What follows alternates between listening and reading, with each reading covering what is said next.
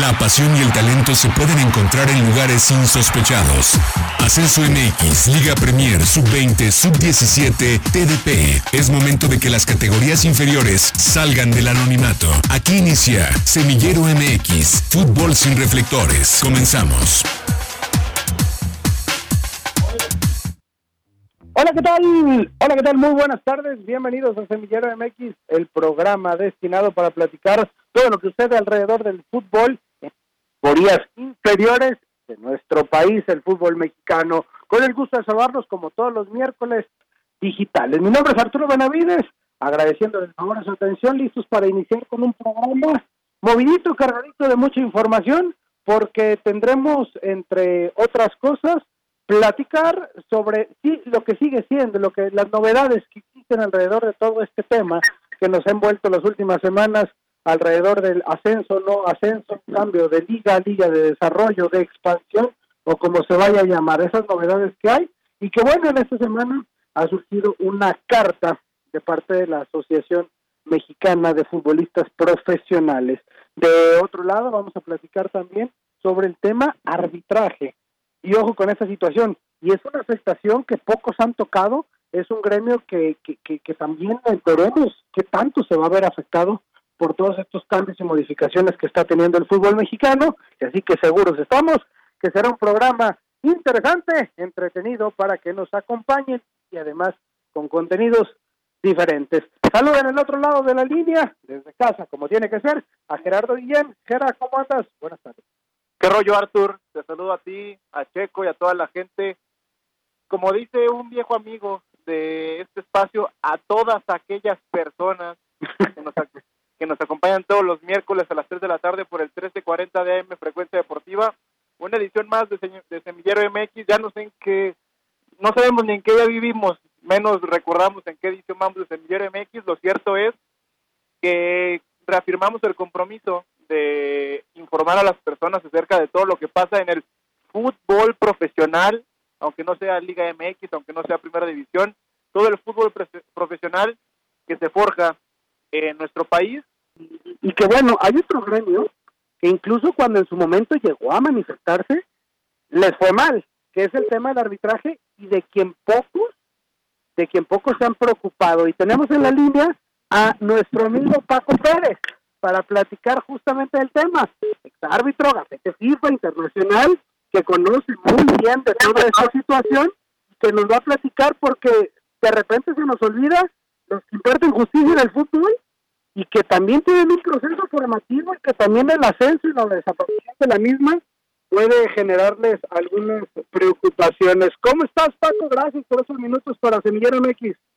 No, no, al, contrario, gracias a ustedes, Arturo, bien a sus órdenes y sí, efectivamente, eh, bueno, sabemos que el fútbol es negocio, pero parte de ese negocio es el, es el arbitraje. Y pues sí, va, va a haber detalles arbitrales que, que con esta liga de desarrollo, eh, pues efectivamente el árbitro en lugar de desarrollarse se va a ver afectado desde mi punto de vista, ¿no? Porque, ¿cuál es la importancia, Paco? Y así la pregunta de, de una categoría como tal, como una segunda división, aquí en México llamada en su momento Primera A, Liga de Ascenso, Ascenso México, etcétera, etcétera. Pero ¿cuál es la importancia en el crecimiento y en la formación de, de, un árbitro? Eh, es básico, ¿por qué? Porque imagínense en una liga de ascenso a jugadores ya hechos, ya consolidados, que por X o por Y tuvieron que volver a esa liga imaginándonos cuando en su tiempo andaba la chica Lugueña en, el, por decir un nombre, en el Tampico, o Buos en Tamaulipas, o ahorita el Bully Peña en Tamaulipas, valga la redundancia. Entonces, de repente no vas a ver ese tipo de jugadores, los, vas a ver de 20, 22 años, y el salto del árbitro de, de la Liga de Ascenso a Primera División es abismal, pero abismal, desde estadios, desde la presión con la gente, desde la entrada del público, eh, o sea, es abismal el cambio. O sea, la gente que por desgracia no, o afortunadamente, dependiendo, porque hay gente que no les gustan las mentadas, a nosotros que es como las llamadas a misa, o sea, si no lo vive, el cambio es abismal. O sea, sí, va a haber un retroceso desde mi punto de vista. Sí, aparte del hecho de lo que se maneja, que incluso pudieran llevarse los juegos a, a, clubes deportivos o a las instalaciones de, de los diferentes equipos este roce. Paco, eh, eh, en, todo, en toda esta historia, tampoco tomando en cuenta, hablamos y hemos visto a los futbolistas, ¿y al arbitraje se le toma en cuenta o para estas decisiones? No, no, o, qué, no, qué, papel juega ahí? Por ejemplo, él simplemente va navegando con, con, con, lo que van decidiendo arriba. Sí, el, el arbitraje es un mal necesario. Que vemos gente que estamos locas en este mundo y nos encanta el arbitraje es otra, es otra cuestión.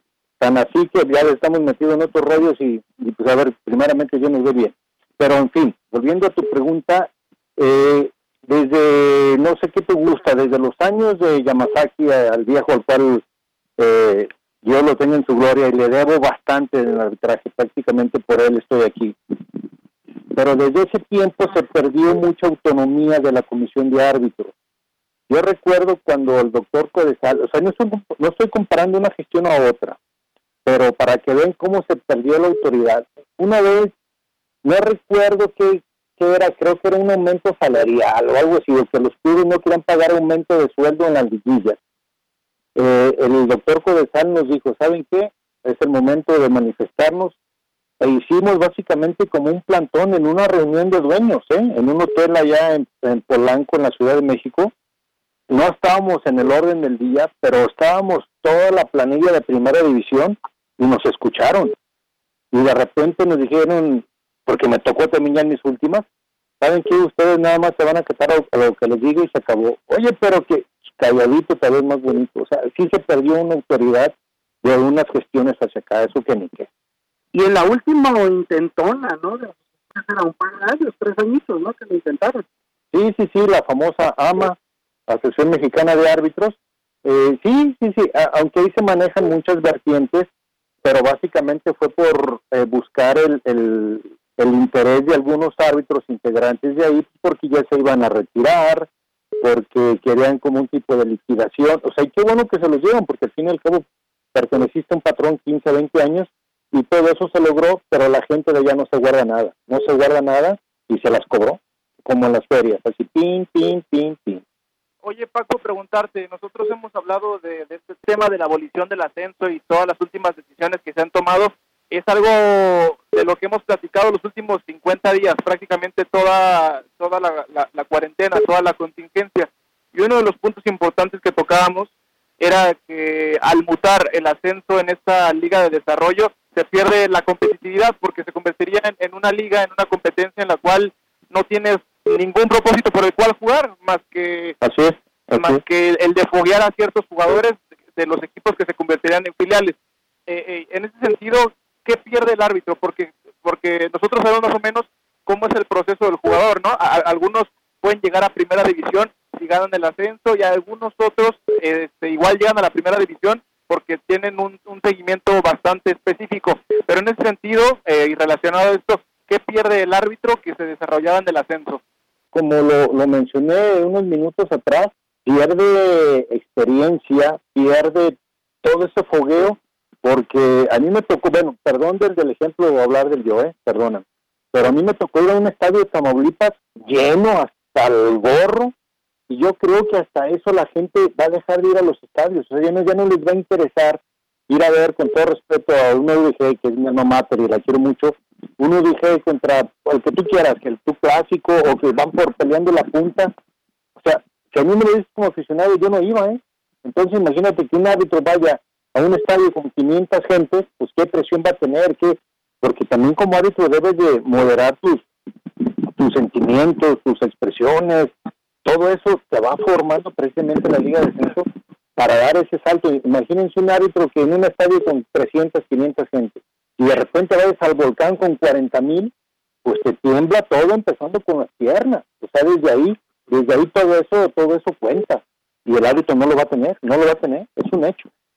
Oye Paco, otro punto que, que, hemos tocado es que, que también es bastante importante el pelear por un ascenso porque el conseguirlo te, te convierte automáticamente hablando específicamente de los equipos, en una institución más solvente, eh, más fuerte, porque al momento que llegas a la máxima categoría llegan más patrocinios, llegan más ingresos, etcétera, etcétera.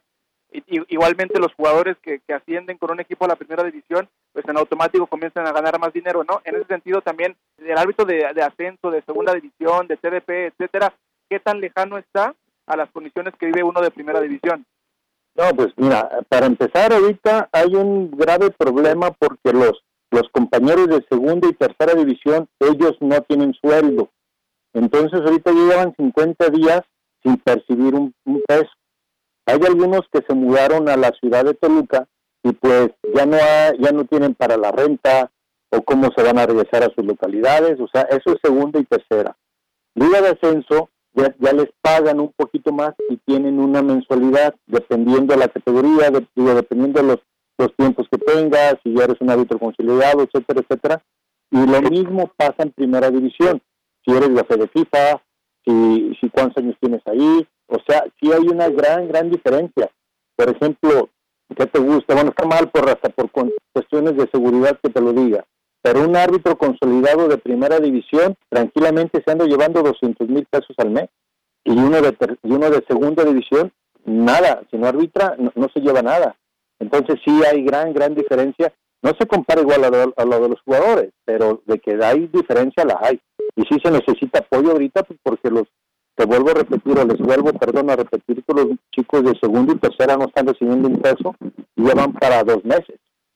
Eh, para por lo que nos platicas prácticamente para los para los árbitros que silban eh, en otras ligas en otras categorías que no son primera división manejan un esquema por así decirlo de, de, de bonos no tanto bono, porque tienen un sueldo, un sueldo real. Eh, de, como te repetía, en la Liga de Ascenso y en la Primera División tienen un sueldo. Árbitros son árbitros que llevas un dinero.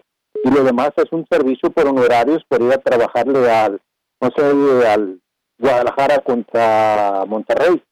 Pero tienen un sueldo y las categorías inferiores no la tienen regresando al, al mismo punto, hoy en día, ¿qué tan complejo es estar en, o es hacer carrera como árbitro. Ya nos decías eh, las bondades de, estar en Liga MX, ¿no? y, entendemos, y entendemos todos que, la Liga MX es la que tiene los reflectores y es la punta del iceberg y todo. Pero nosotros justamente aquí en Semillero MX hablamos de, de, toda la base de la pirámide, ¿no? De, todo de todo ese proceso que es para llegar. ¿Qué tan complejo es o es tan similar como, como la carrera de un futbolista para un árbitro o es más difícil? Yo no me atrevería a compararla con la de un jugador, puesto que yo no sé qué tanto pueda sufrir o no un jugador, pero en, vuelvo a lo mismo, discúlpame que me estoy comparando. Cuando, cuando yo estaba en segunda tercera liga de ascenso profesional, internacional, etcétera, etcétera, las mismas condiciones me permitían a mí entrenar en la mañana e irme a trabajar. Yo, gracias a Dios, siempre he trabajado y, y siempre vi el arbitraje como una, ¿por qué no decirlo? Y perdóname la expresión, como una lanita extra, como una entrada extra, que me pague mi carrito, mi escuela, etcétera, etcétera. Pero hoy te debes dedicar 24-7 al arbitraje. Ahora sí es más complicado y de plano es echarse un, un, volado y decirle voy al sello, como se decía, y si cae sello ya lo hice, y si cae águila, pues le perdiste, pero ahorita ya los quieren 24-7. Por ejemplo, van a entrenar en la mañana, y luego se quedan a la charla técnica, a, la práctica, perdón, y luego a la charla, y ya prácticamente te chutaste toda la mañana. Yo no sé si la mayoría trabaje o no, pero sí es más complicado en la actualidad ser árbitro. Les piden, eh, son pruebas físicas más exigentes, les, un control de grasa más exigente, entonces sí es más complicado hoy. O sea, prácticamente debes dedicarte al arbitraje al 100%. Sí, además de que, como bien lo dices, hoy, hoy, las posibilidades, porque también es la edad, ¿no? Le tienen que sacrificar lo mismo, ¿no? La edad juvenil, la edad de los 17, 18, 19, 20 años para un sueño que sí vas cobrando cada que, pues, que, que arbitras los fines de semana, pero en este tipo de condiciones, pues adiós ingresos.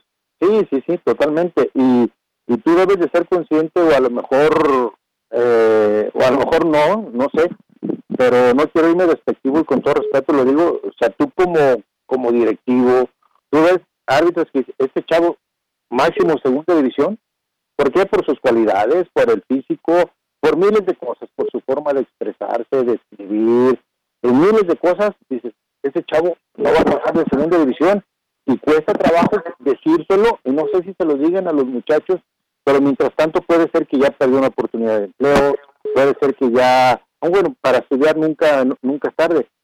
pero no es lo mismo terminar una carrera universitaria de 20, 22, en lo que vas agarrando experiencia, es una maestría, a los 30 estás listo para la, la selva que es la ciudad. Y muchas veces le dedicas cuerpo y alma y a los 30 años te dices que gracias y no saliste de segunda o de tercera. Sí es complicado, ¿eh? es complicado. Es un mundo y es un gremio que también de repente queda, queda de lado, pero que es también un actor vital para el deporte, ¿no? Para poderlo llevar a cabo. Paco, pero agradecerte, agradecerte este para platicar de este tema tan interesante como es el arbitraje en nuestro fútbol mexicano. Te agradecemos mucho, Paco, y, a cuidarnos todos, a seguir en casa. No hay de otra, y ya sabes, Arturo Gera, lo que se les ofrezca siempre que van a tener con un amigo, y, y exactamente a cuidarnos, no hay de otra, no hay de otra. Un abrazo y lo mejor de lo mejor.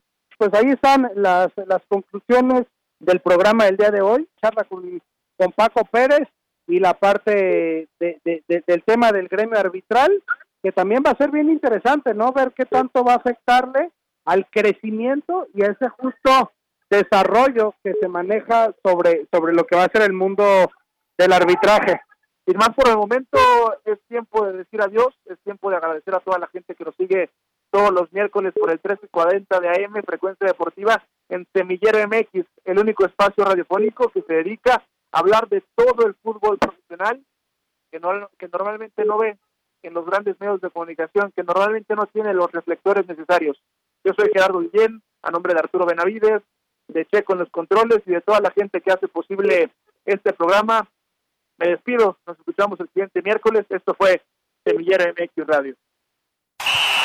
Gracias por acompañarnos. La próxima semana regresamos para seguir conduciendo el balón por las canchas de las divisiones inferiores del fútbol mexicano, aquí en Semillero MX.